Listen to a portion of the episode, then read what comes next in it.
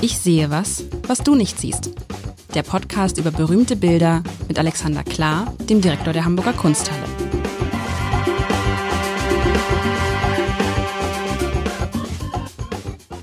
Herzlich willkommen. Mein Name ist Lars Heider und ich kann nur sagen, was ich vor zwei Wochen gesät habe. Das ernte ich jetzt. Alexander Klar hat sich natürlich, man muss, man muss ein bisschen erzählen, lieber Alexander. Du hast in den Anfängen unseres Podcasts, der ja nun uh, uh, schon lang, lang zurückliegt, hast du ja gern mal, um mich wahrscheinlich zu kitzeln, bei Laune zu halten. hast du sehr oft nackte Motive, Aktmotive mitgebracht und das ist völlig verloren gegangen. Dann in dieser, durch die, vielleicht durch die Corona-Pandemie über den Sommer. Und jetzt hast du aber wieder, jetzt geht's richtig. Jetzt wird's richtig nackt, aber ich muss gleich sagen, ich habe letztes Mal gesagt, Nacktheit, ein bisschen Albernheit, obwohl Albernheit weiß ich gar nicht, ein bisschen, ach, Lustigkeit, es ist alles dabei. Du hast mir zwei, äh, zwei Aktmodelle, weiß ich gar nicht, also das du, hast ein paar, du wolltest ein paar Nackte und hast genau ein paar Nackte bekommen. Ich habe ein paar Nackte und zwar zwei, das ist wieder so zwei nackte Frauen, die offensichtlich wissen, dass sie ähm, gemalt werden, denn sie äh, Sie posieren. stehen, sie posieren, interessant, sie stehen, sie stehen, sind komplett nackt. Die eine Frau hat ähm, den Arm so hinterm Kopf verschränkt, wie man das so, eigentlich wenn man das so macht, wenn man noch nie so posiert hat, und die andere stützt sich so an die, in die Hüfte auf. Ähm, die Köpfe, das ist interessant, es sieht fast aus, als würden sie wie bei siamesischen Zwillingen miteinander verschmelzen. Ähm, also es ist nämlich, es, es wirkt nicht so, dass der eine Kopf von den anderen Kopf ist, sondern die Köpfe gehen ineinander über. Und da man nur auch die beiden Arme sieht, denkt man auch, dass die Körper ineinander übergehen. Man sieht nämlich nur bei der einen Frau den rechten Arm und bei der anderen Frau den linken Arm. Übrigens ganz, ganz, ganz, ah, warte mal. Jetzt sehe ich es erst. Die Hände. Nein. Ich nehme es zurück. Man sieht die Arme nicht, aber die Frau, die von mir aus gesehen links steht, umfasst die Frau, die rechts steht, äh, hinten. Richtig. Und, und dann treffen sich die Hände, also sie umarmt sie und die Hände treffen sich äh, an der Seite. Die Hände sind übrigens riesig und nicht besonders schön gemalt, finde ich, aber das ist, und man sieht wie immer keine Daumen, das ist aber, glaube ich, auch so ein Dings von mir. Ähm, die eine Frau hat einen sehr, die Farbe der einen Frau ist sehr, sehr, die Körperfarbe ist sehr, sehr gelb. Die Farbe der anderen Frau ist so dieses typische hautfarbenen Ton. Die gelbe Frau sieht eher so ein bisschen op ne, optimistischerweise, aber sehr, sehr selbstbewusst aus. Die andere sieht so ein bisschen traurig aus. Ich würde fast sagen, das kann einfach geschminkt sein, aber, oder sind die Augen, aber die Augen sehen traurig aus, fast als würde sie gleich anfangen zu weinen und die Mundwinkel hängen auch so ein bisschen runter. Beide stehen sehr eingeknickt. Man muss sagen, ich glaube, wenn man so lange stehen muss, das hält man gar nicht aus. Da muss man sich miteinander festhalten, aber das, kein Mensch kann das so aushalten. Und da muss man sagen, wo stehen sie? Sie stehen in der freien Natur und man sieht hinten links äh, einen ein Mond, eine Mondsichel, ehrlich gesagt. Nur der Mond ist allerdings mhm. sehr, sehr niedrig. Drumherum, weil der Mond da ist, ist es Nacht, es ist dunkelblaue, lilafarbene Nacht. Die Farbschattierung des, des ganzen Natur, also diese Böden sind auch so lilafarben, erinnert mich an irgendwas wenn ich es nicht wüsste, würde ich sagen, wir haben von, also der Stil erinnert mich an irgendwas, was wir in diesem Podcast schon mal besprochen haben. Aber es ist mhm. wahrscheinlich, mhm. es ist wahrscheinlich äh, ein, äh, ja, ein, ein schönes Bild, über das man, glaube ich, ähm, lange sprechen kann und wo ich mich wie immer frage, welche Funktion hat in diesem Fall eigentlich die Nacktheit? Weil man könnte sich das gleiche Bild ja genauso äh, vorstellen, wenn die Frauen angezogen wären. Könnte man? Ja, ich ja. Okay. Oder also, wenn sie irgendwas um sich hätten, wenn sie irgendwas um sich hätten. Ich, also schön, dass du äh, vielleicht damit beginnst, weil sonst habe ich das Gefühl, immer äh, allein zu thematisieren, dass nackt irgendwie was Besonderes ist, ist ja schon erstaunlich. Äh, nackt, das ist der Mensch, ähm, wie er morgens auf dem Bett aussteht und abends ins Bett hineingeht, also in seiner ursprünglichen, unverfälschten, ähm, unverkleideten Form. Und das heißt also nackt und Akt, ähm, die, diese, das ist die Spielart für Mensch und Mensch, hätte ich jetzt mal gesagt. Und wir haben also zwei Frauen, die, äh, deren Körper tatsächlich durch die Farbe auch ganz unterschiedlich sind. Ähm, was, was auffällt, ist so diese Paarhaftigkeit. Du hast die zwei Frauen, du hast diese zwei Tulpen, du hast links den Mond, rechts den Baum. Also das Ganze ist irgendwie in den, in den erkennbaren Elementen irgendwie 2-2-2 aufgebaut. Die äh, unterschiedlichen Körperfarben legen ja schon nahe, dass es auch unterschiedliche Menschen sind. Tatsächlich ist die eine melancholisch nach unten blickend, die andere blickt auf eine andere Art melancholisch nach oben. Ob sie jetzt laufen, ich weiß gar nicht, die stehen, laufen die da durchs Bild, dann liefen sie tatsächlich, wie du gesagt hast, recht komisch. Ähm, also, weil, ach so, weil du vorhin die, die, den, den Stil kurz angesprochen, also das ist so ein bisschen hergeleitet aus dem späteren Kubismus, den sich äh, der Picasso angeeignet hat. Hm. Also die Demoiselle d'Avignon von äh, zehn Jahre vorher, von zwölf Jahre vorher. Ach so, ich sollte sagen, von wem das Bild ist. Ne? Dorothea Metzel-Johansen, eine Hamburger Malerin, die der Hamburger Sezession zugehört hat. Ähm, die Arbeit heißt Zwei Akte mit Mondsichel, ist aus dem Jahr 1919. Die Demoiselle d'Avignon sind, glaube ich, aus dem Jahr 1905. Das heißt also knapp nicht ganz 15 Jahre nach diesem Schlüsselbild. Ähm, und die, das, die hängt bei uns äh, ganz, ganz, ganz prominent. Äh, die Kuratorin Karin Schick hat sie quasi dem äh, Mackert gegenüber gehängt. Hm. Ähm, aber ich weiß nicht, ja doch, war das nachdem, hing die da schon? Habe hab ich den Mackert denen gegenüber hängt oder sie hat das, das weiß man, das ist eine sehr, sehr schöne Gegenüberstellung. Ist ein durchaus monumentales Bild, ist ein fast 1,30 Meter hoch und ähm, ist sehr präsent durch, durch die Farben und ist tatsächlich wirklich ein zentrales Bild im, im deutschen Expressionismus bei uns, also in dem Saal der Expressionisten. Das ist auch so ein bisschen die Vollendung des Expressionismus, die Abrundung. Danach beginnt, beginnen die 20er Jahre, die neue Sachlichkeit. Ich glaube, die äh, Frau Metzel-Johansen hat sich dann auch der neuen Sachlichkeit zugewandt. Ähm, das ist so, so ein, tatsächlich so ein Capo Lavoro, ein Schlüsselbild, ein Summenbild. Und wie du sagst, das ist, ähm, ein, ein, ein unglaublich einprägsames Bild. Das kannst mhm. du gar nicht mehr vergessen.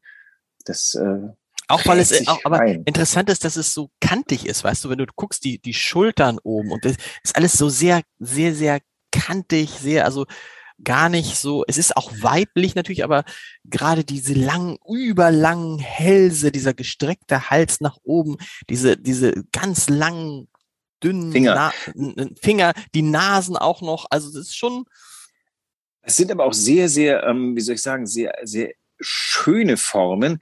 Also das ist da, dieses Kantige ist, ist überhaupt nicht irgendwie einem angenehmen Gefühl im Weg. Die beiden sind, das ist sehr zärtlich. Also auch die, was ja. du gerade beschrieben hast, die Hand der, der von uns ist den Linken, die um die Hüfte der ihrer Nachbarin, dass die umfasst auch noch so ganz zärtlich deren Hand, die so ganz elegant auch, ja elegant ist das Bild übrigens auch, finde ich, durch diese ähm, durch diese sehr, sehr schlanken, eckigen Formen, auch wie sie da stehen, das, ähm, die, die berühmteste aus der, aus der griechischen Skulptur herkommende Art, einen skulpturalen Körper hinzustellen, ist der Kontrapost. Das ähm, ist Standbein, Spielbein. Ein, und ah. die sind ja ein doppelt Spielbein sozusagen. Die sind so lässig da am Stehen, das gibt gar kein Standbein. Die knicken da so ganz ja, elegant ein. Aber sag mal, dieser Arm, wir müssen mal über den Arm der rechten Frau sprechen, dieser linke Arm, wenn ich mir den jetzt vorstelle, sie würde ihn strecken, ja. dann könnte sie sich mit den Fingern wahrscheinlich am Unterschenkel. Der Arm ist doch viel zu lang. Der ist ganz schön lang. Ja, ja, genau. Der ist irgendwie das gerade. Warum ist der Arm das und so, so lang und so dünn? Es ja, wirkt, weil der Arm ist ein ganz schlimm aus, finde ich. Ja, aber nimm's doch nicht so, so, so, so, so literally. Äh, links hast du die Formen dieser Landschaft. Die beiden bewegen sich ja in so einer hügeligen Landschaft. Sieht aus wie so eine Dünenlandschaft auf irgendeiner, äh, auf einer ost- oder nordfriesischen Insel. Und auch der Baum hat diesen, diesen angewinkelten Baumstamm, den es ja in Bäumen selten gibt. Das ist eine Komposition aus Farbe und Form, die ihre Mitte in diesen beiden Figuren hat. Und das Zentrale des Bildes sind diese beiden aus einer Maske hergeleiteten Köpfe. Also äh, die, diese Obsession ab 1900 mit afrikanischer Skulptur, die noch bis zu den Surrealisten ging, die beginnt mit den, mit den Demoiselles d'Avignon, wo, wo diese Frauen ganz maskenhaft ähm, dargestellt sind. Und ähm, ja, das wurde sich eben aus dieser Faszination dieser ähm, afrikanischen Skulptur, die für die Europäer vollkommen neu war, ich glaube, damals wurde das dann primitiv genannt. Das ähm, sollte man vielleicht heute äh, überdenken. Äh, das war einfach und gleichzeitig sieht man diesen beiden Masken an. Die können, die sind sehr grafisch, aber die Gesichter sind elegant und, und das sind zwei schöne Menschen, die da vor uns stehen, in ihrer eckigen und kantigen Art. Und da stört das nicht, dass der Arm zu lang ist, finde ich. Der, der ist ein eleganter, langer Arm. Übrigens, der Arm von äh, da, ähm, Michelangelos David ist eminent zu lang. Das, ähm, mhm. und, und kein Mensch stößt sich daran. Ähm, da muss man dazu sagen, der hat ihn so lange gemacht, weil der eigentlich sehr weit oben am, am, an der Domfassade des Florentiner Doms sein sollte. Und von unten gesehen wäre der gar nicht so lang gewesen, war es auch noch sehr geschickt. Aber hier ist er so lang, weil er so logisch aus den Formen des Bildes sich entwickelt. Ja, und man muss sagen, es sind ja keine, du, du, du hast es gut beschrieben, es ist eine Mischung aus Mensch, Maske und Skulptur. Es ist ja. irgendwas dazwischen, weil natürlich kein Mensch hat auch so, Plastisch. die Köpfe sind auch viel, viel zu groß. Richtig, ja? die sind größer viel als die Körper. Ja. Genau. Aber sie haben ihre eigene Gesetzmäßigkeit. Das ist, glaube ich, die Kunst von, von Malerinnen und Malern, die, die das so überzeugend machen, dass wir uns da nicht dran stößen, dass wenn du diesen Arm, wenn sie die Arme runterhängen lassen würde, käme der bis zu ihren, ähm, äh, na, bis zu ihren Füßen runter. Ja. Ich habe versucht, den Knochen, der da unten ist, äh, ins Wort zu fassen, aber ich habe das Wort vergessen. Also das, die Logik dieses Bildes ist so, so überzeugend, dass man das gar nicht lange hinterfragt. Und wenn du mal die, diesen Nicht-Kontrapost anguckst, dann stellst du fest, ähm, die hat etwas, was so gotische Skulptur äh, zu eigen hat, nämlich diese, diese schwebende Eleganz, die Art, wie sie stehen. Das nennt man wiederum in der Gotik, hat die Kunstgeschichte sich für das gotische S entschieden, so Madonnen auf Mondsicheln, und da kommen wir gleich noch wegen des Mondes dazu, die stehen in so einer S-Form da, äh, physiologisch nicht machbar. So kann der Mensch nicht stehen, genau. die Frau auch nicht. Und das hat, das klingt hier wieder an, so gotische, schwebende Figuren, und ähm, die Madonna auf der Mondsichel, das ist so ein Topos aus, äh, beginnt, glaube ich, so im 14. Jahrhundert, würde ich mal sagen. Ähm, die, der klingt hier, glaube ich, ganz bewusst an, dieser Mond, weil die ist auch oftmals, äh, da ist ein blaues Gewand mit dabei, der Maria, die auf der Mondsichel steht. Also ich glaube schon, dass sie hier verschmilzt. Ähm, afrikanische Einflüsse, christliche Traditionen und das amalgamiert zu einem neuen Menschenbild, was lustigerweise auch noch einhergeht mit dem seit 1900 so ein bisschen in Deutschland waberten, aus der Wandervogelbewegung kommenden Nudistentum. Also da ist alles drin in diesem Bild. Fantastisch. Aber die Mondsichel hat eine Bedeutung? Oder ist es einfach nur zeigen dafür, dass es äh, Nacht ist? Ich, oh Gott, jetzt ist wieder so eine Abfragesituation. Nee, ich, ich, ich, ich frage mich. Der, die kommt aus der Apokalypse des Johannes, wo, wo die Madonna auf der Mondsichel steht. Ich glaube mich zu erinnern, dass das so ist. Da kommt der Mond in der christlichen, ähm, äh, vor allem Skulptur her. Und das, aber die, die, die Aussage wieder wie, wie beim, bei der vergangenen Woche, es geht wieder auch um Gefühl. Ne? Es geht um dieses Gefühl zu transportieren. Das ist für mich, so kennst du das, dass du, wenn du ein Problem hast und es ist hell, ist es ein Problem. Je dunkler es wird, desto dunkler wird auch das Problem. Ich glaube, das ist auch der Grund, warum wir nachts schlafen. Weil wenn man nachts über Probleme nachdenken würde, äh, sind die, sind, wirken die so viel größer, als wenn es Tag ist. Und das ist doch auch dieses, also diese Melanch ich kann mir vorstellen, dass es vielleicht gar nicht so zwei Frauen sind, die gar nicht so melancholisch sind. Es ist nur sozusagen das, was sie so bedrückt, wird halt in der Nacht so ein bisschen ähm, äh, größer, wenn der Mond aufgeht. Und der Trost ist aber vielleicht der, dass es auch gleich wieder Tag wird. Und dann ja, ziehen sie sich an und dann. Sie bedrückt wirken? Na, also melancholisch wirken sie. Also die ja. rechte Frau wirkt ja, ist, sind ja nur keine, wo man sagt, Mensch, so ein bisschen, also leichte Melancholie ist doch dabei. Vielleicht weil ja, der Tag zu nach, Ende ist, weil Nachdenklichkeit. Ja. Die, die laufen ja in so einem paradiesischen, also das ist ja, keine Ahnung, ob du so Anwendungen hast, aber äh, ich, ähm, ich finde es ja immer wieder schön, wenn man in, auf irgendwelchen griechischen Inseln einen Strand entdeckt, wo man selber und allein ist. Also ich, ich ähm, mache äh, Nacktbaden ungern in Gesellschaft anderer, keine Ahnung, Vielleicht bin ich dazu schamig dazu, aber wenn ich die Chance habe und äh, auf irgendeiner Insel entdecke, da unten ist eine Bucht und da ist es sehr wahrscheinlich, dass ich da nur alleine bin, das gibt es in bestimmten Jahreszeiten auch in Griechenland noch, dann mache ich das. Und dieses nackt an einem Strand langlatschen, in der Natur herumlaufen, das ist doch ein, und baden, ist ja ein fantastisches Gefühl, das, ähm, das, äh, das wir deswegen wahrscheinlich so schätzen, weil wir den ganzen Tag verkleidet rumlaufen mit irgendwelchen Sachen. Du hast recht, aber vielleicht kann das sein und dieses, dieses, dieser, dieser, diese Angerührtheit oder Berührtheit dieses Momentes, von dem man weiß, es geht auch wieder verloren. Vielleicht ist es, kann auch ja. das sein, aber es ist, es ist, genau, das kann auch aber sehr, dass sie sagen, oh Mensch, ist das gerade schön, obwohl wissen, dass es aber auch wieder anders wird. Äh, die, die Frau, die nach oben blickt, genau, die sagt doch genau, ach, ist das jetzt gerade schön? Und die andere guckt eher so ein bisschen, ach, jetzt red doch nicht. Ähm, die, die beiden sind in Harmonie und auch wiederum in, in, in nicht, nicht das Gegenstück von Harmonie, aber die denken nicht dasselbe, aber sie fühlen gerade Ähnliches. Und das ist sehr schön ausgedrückt in den, diesen zwei harmonisch aufeinander bezogenen Figuren. Da sind Gegensätze drin, aber das sind gute Gegensätze. Das ist voll okay gerade. Und interessant, so eine Art von Bild, das ist, ich will nicht sagen, zeitlos ist das falsche Wort, aber das ist, das könnte auch, dieses Bild könnte auch gestern gemalt worden sein und wir würden sagen, ja klar, warum nicht? Das ist auch ein Bild, was 2021 gemalt werden Liegt hätte gemalt daran, werden, dass die oder? beiden nichts anhaben, weil du, du kannst ihnen gar nicht mehr, du kannst sie gar nicht zeitlich einordnen. Das ist die blanke, natürlichste Natur. Solange Stimmt. die Welt noch irgendwie naturbereit hält, ist das, und das ist tatsächlich ein, ein, ein ja, diese Zeitlosigkeit ist. Ähm, Gut, man würde, weißt du was, man würde es heute merken, wahrscheinlich, wenn man heute zwei Frauen so merken, malen würde, wie groß wäre die Wahrscheinlichkeit, dass beide kein Tattoo haben? Stimmt, ja, ist so. Also ja. ich, ich, ich, außer mir, also wir beide sind mit, also ich weiß es ja nicht für dich, ich kann es für mich sagen, ich bin ja, habe kein Tattoo, aber wenn ich, ich so, nicht. wenn ich so gucke, denke ich so, wow, das ist auch ein Zeichen davon, dass wir schon über 50 sind. Ja, ja, also ja gut, aber ich glaube, ich würde auch, wenn ich heute 20 wäre, würde ich glaube ich auch nicht, weil ich gehe solche Sachen nicht mit. Ich bin immer schon okay. dafür gewesen, äh, Sachen nicht zu machen, die alle anderen machen. Wobei jemand sagen muss, Tattoos sind ja, wir hatten es ja schon mit Tattoos bei dem Egon Erwin Kisch. Ähm, genau. Äh, die sind hm. in einer Kultur Zeitgeist, in der anderen gehören sie dazu. In Polynesien ist tätowiert sein, ist halt wie, dass wir eine Hose anziehen. Und ähm, was ich noch sagen wollte, weil du es gibt ja auch so Gesichtszüge oder es gibt auch am Körper Moden.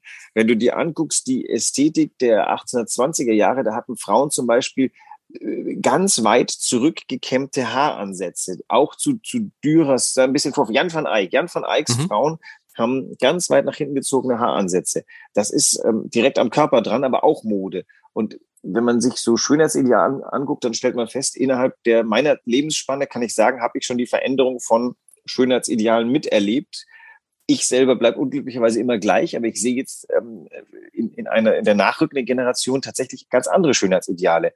Jungs laufen anders, als wir gelaufen sind. Also zu meiner Zeit musstest du als Junge noch erheblich mehr zeigen, dass du Testosteron im Leib hast. Heute kannst du als Junge viel mehr es in den Kniekehlen hängen lassen. Ähm, das ist, das, das männliche Schönheitsideal ist viel unaggressiver geworden. Und ähm, das ist in Kleidung gar nicht ausdrückbar. Das ist im Gang ausdrückbar, in, in der Art und Weise, wie man spricht. Ähm, und das finde ich ganz interessant. Und diese beiden Figuren sind jetzt keine 20er-Jahre-Figuren, weil sie diese Masken helfen. Also natürlich als Kunsthistoriker weiß ich, zu der Zeit waren die Masken im Schwange. Aber diese Masken wiederum helfen, dass wir heute dieses Bild so ansehen, als könnte es auch gestern gemalt worden sein, weil diese Masken halten halt vom Körper so einen gewissen, so eine ähm, Zeitlichkeit fern. Das hast du schön gesagt. Ja, ich, mag dieses, ich mag dieses Bild auch aufgrund dieser Farben, weißt du? Ich mag diese, ähm, ich mag diese Farben, diese, diese, also einerseits diese Farbtöne, aber andererseits auch diese Art zu malen. Täuscht das oder kommt das auch wieder? Ja, ähm, tatsächlich ist es so, die, wir haben ja heute noch ganz andere Farben aufgrund ganz äh, banaler technischer Dinge. Wir können natürlich Pigmente verwenden, die damals gar nicht möglich waren. Ähm, keine Ahnung, so Metallic-Sachen, äh, äh, phosphoreszierendes. Ähm, aber diese Farben in dieser, ist ja nicht mal grell, in dieser stark, starken Flächigkeit. Die, die wirken schon. Übrigens muss ich sagen, ohne uns selbst loben zu wollen, in der Kunsthalle ist es auch super inszeniert. Wenn du nämlich die große Prunktreppe vom Eingang hinaufgehst, läufst du auf den Makar zu und der ist ja eher da überwiegend Brauntöne. Da ist mhm. auch der Boden so ein bisschen, da ist auch von der ganzen Lichtfarbe her so eine eher bräunliche, goldige Glänzendheit. Und dann drehst du dich auf dem Treppenabsatz um und schaust genau in die Gegenrichtung, den Makar in den Rücken nehmen und schaust auf diese beiden auf dieses Bild mit dem Paar. Und das ist wiederum in einem relativ, ist vor einer weißen Wand und du hast das Gefühl, du guckst ins Licht, du guckst in, in, in gleißende Helligkeit. Und das muss ich sagen, das ist so, äh, das sind die Momente, wo man gerne im Museum steht und man sagt, das gibt's nur im Museum. Du blickst auf diese Vision von zwei Figuren, die im, in, in, vor hellem, dich leucht, äh, dich anstrahlenden Weiß inszeniert sind. Das ist schon toll. Und ich denke, die Besucher entscheiden sich dann auch immer, gehe ich lieber in sumpfiges Braun oder in elegantes Braun oder in diese Opulenz oder gehe ich zur Klarheit hin. Und das ist schon eine tolle Sache. Gibt es denn da eigentlich auch sag mal, Diskussion darüber, über das Frauenbild vor 100 Jahren und heute? Gibt es da auch Leute, die sagen, muss das denn sein? Ist das, ist, ist das noch zeitgemäß oder ist die Kunst darüber erhaben? Naja, der historische Moment ist einfach unwiderlegbar. Das Bild ist damals gemalt worden. Basta, das ist schon mal da. Das ist wie der Mackert. Wir, wir können nicht daran ändern, dass der Mackert so oder so gemalt hat und dass man damals ähm, so oder so ein Bild hergestellt hat. Das heißt, wir als historische Institution werden wohl kaum äh, etwas nicht aufhängen können, bloß weil es uns heute nicht mehr passt. Wir hängen es auf und sagen, das war damals so. Das ist natürlich eine interessante Debatte, weil dann geht es mhm. bis dahin, wenn ähm, unter einer Bildüberschrift ähm, etwas steht, was wir heute nicht mehr, ähm, wir, wir haben es gerade nicht, aber es gibt gerade unter den Expressionisten äh, taucht das Wort Neger immer wieder auf. Dann ist heute eben die Frage, kann man das noch hinschreiben oder muss man es irgendwie kommentieren? Muss man sagen, Achtung, wir wissen, dass dieses Wort besser nicht mehr gesagt wird, weil es ist in größter Menge herabwürdigend gemeint. Dann müsste man noch dazu schreiben, aber der äh, Künstler hat es gar nicht herabwürdigend gemeint, denn damals hieß tatsächlich der schwarze Neger und das ist dann so. Das ist halt eine interessante Debatte, wo man sich überlegt, ähm, was passiert jetzt eigentlich gerade? Und in fünf Jahren wird es wieder anders sein. Also vielleicht, es, es wird ja irgendwann erkannt werden, dass man Dinge nicht nicht sagen kann. Man muss sie aber in den Kontext setzen. Also das, äh, und das ist eine Debatte, die gerade passiert und die geht halt ganz historisch, äh, geht, geht ans Historische ran. Das kann aber nicht sein, dass wir heute sagen, die waren damals zu dämlich zu wissen, was wir heute haben. Mhm. Denn sonst kommen in 100 Jahren Leute über unsere Zeit und dann denken, was waren die dämlich, Stimmt. dass die alles weggeworfen haben. Und das wäre am Ende wäre das eine nachträgliche Zensur. Genau. Genau das, was also, wir, also, genau. auch eine Selbstzensur. Also ja. natürlich ähm, muss ich zugeben, ich habe eine ganze Weile darüber nachgedacht, ob ich überhaupt in, in öffentlicher Form das Wort Neger sagen darf weil es ist, das hat bei äh, der New York Times schon äh, dazu geführt, dass ein hochreputierlicher äh, Journalist einfach gegangen wurde. Mhm. Ähm, und dann sage ich mir als Historiker, das Wort existiert historisch, es ist da. Ein Wort nicht auszusprechen ist total übel, weil du machst Dinge nicht ungeschehen durch nicht aussprechen. Du musst aber gleichzeitig signalisieren, dass dir vollkommen klar darüber ist, was für eine Konnotation mit dem Wort mit ist heute. Und das musst du auch deutlich machen, dass dir das bewusst ist. Und das finde ich die interessante Sache, denn zum ersten Mal denkt man halt drüber nach. Das hat halt vor 30 Jahren niemand getan. Wobei, was ihr natürlich, was natürlich in eurer Verantwortung liegt, ihr könnt das an einem prominenten Platz zeigen, was ja auch immer eine Botschaft ist. Also es ist ein tolles Bild. Ihr könnt es an einem nicht so prominenten Platz zeigen oder ihr könnt es gar nicht zeigen. Alles ist möglich. Wir, also ich mit meinen Kollegen im Einklang würde immer sagen, alles zeigen und über alles sprechen. Mhm. Es gab im, im Städel gab es irgendwie mal vor zwei Jahren oder so einen ganz großen äh, Ding, äh, Skandal, weil ein Georg Herold-Bild ich weiß den Titel nicht mehr, Ziegelneger oder sowas. Und dann gab's richtig Ärger, wo ich mir denke, der Herold ist der Letzte, der irgendwie rassistisch gewesen wäre. Der, der über den herzufallen, ist total ahistorisch. Und ähm, ehrlich gesagt kann man doch nicht einfach, also ich, mich, ich kann das N-Wort als Wort nicht aussprechen. Mir tut das echt leid. Ich, ich möchte deutlich machen, dass ich kein Rassist bin, aber ich möchte auch deutlich machen, dass ich jedes Wort in den Mund nehmen möchte, ähm, wenn mir danach ist. Und äh, das ist eine Diskussion, die gerade läuft. Gibt vielleicht einen Shitstorm jetzt ähm, über das. Das wäre halt auch wieder ein Zeugnis unserer Zeit. Es wäre aber auf alle Fälle ähm, fatal, wenn man anfangen würde, im eigenen Kopf eine Schere einzumachen und sagen, nee, ah, das kannst du nicht mehr sagen. Das kannst du nicht mehr sagen, kann man nicht sagen. Ja, aber das, das gleiche gilt, das kannst du nicht mehr zeigen, aber trotzdem ist es ja, kommt, es kommt aber auch keiner in der Kunst und sagt, oh, wo habt ihr da schon wieder die nackten ja. Frauen, das ist sexistisch. Und wieso hängt da nicht nackte, müssten da nicht mindestens auch nackte Männer daneben hängen, in Klammern, die es so gemalt ja gar nicht gibt? Wobei Nacktheit ja nur noch, noch äh, Nacktheit ist ja jetzt nicht, äh, äh wird noch nicht von der Gesellschaft geächtet. Interessante nee. Frage, gerade kommt mir, natürlich zeige ich keine Nazi-Kunst. Wieso sage ich natürlich zeige ich keine Nazi-Kunst? Eigentlich, das wird hin und wieder getan. Naja, weil ich sage, mh, hm, wahrscheinlich haben wir keine, ich muss mal nachgucken. Hamburger Kunsthalle hat einfach hoffentlich keine. Aber so ein Adolf Ziegler zu zeigen, ähm, das Bild ist per se, wenn man nicht den Kontext nennt, vollkommen harmlos. Der hat mhm. harmlose Bilder gemacht. Die Nazis mochten harmlose Bilder.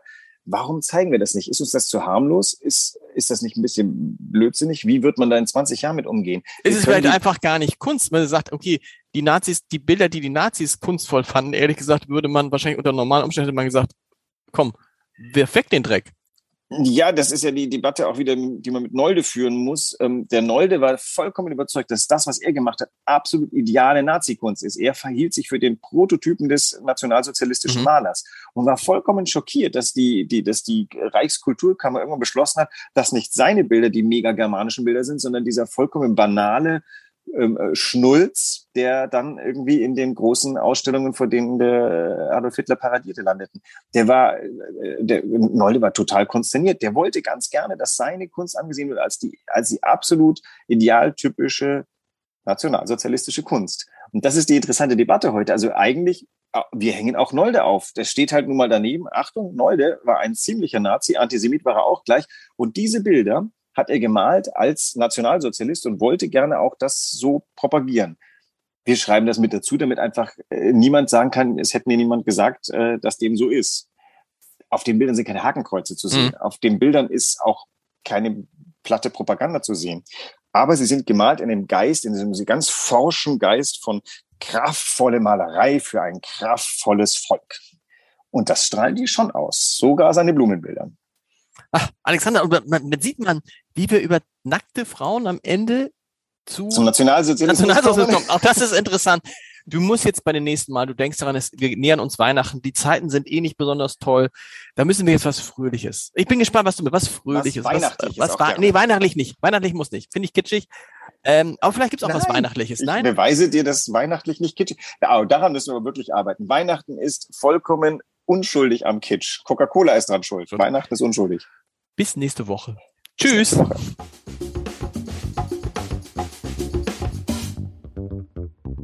Weitere Podcasts vom Hamburger Abendblatt finden Sie auf abendblatt.de slash podcast.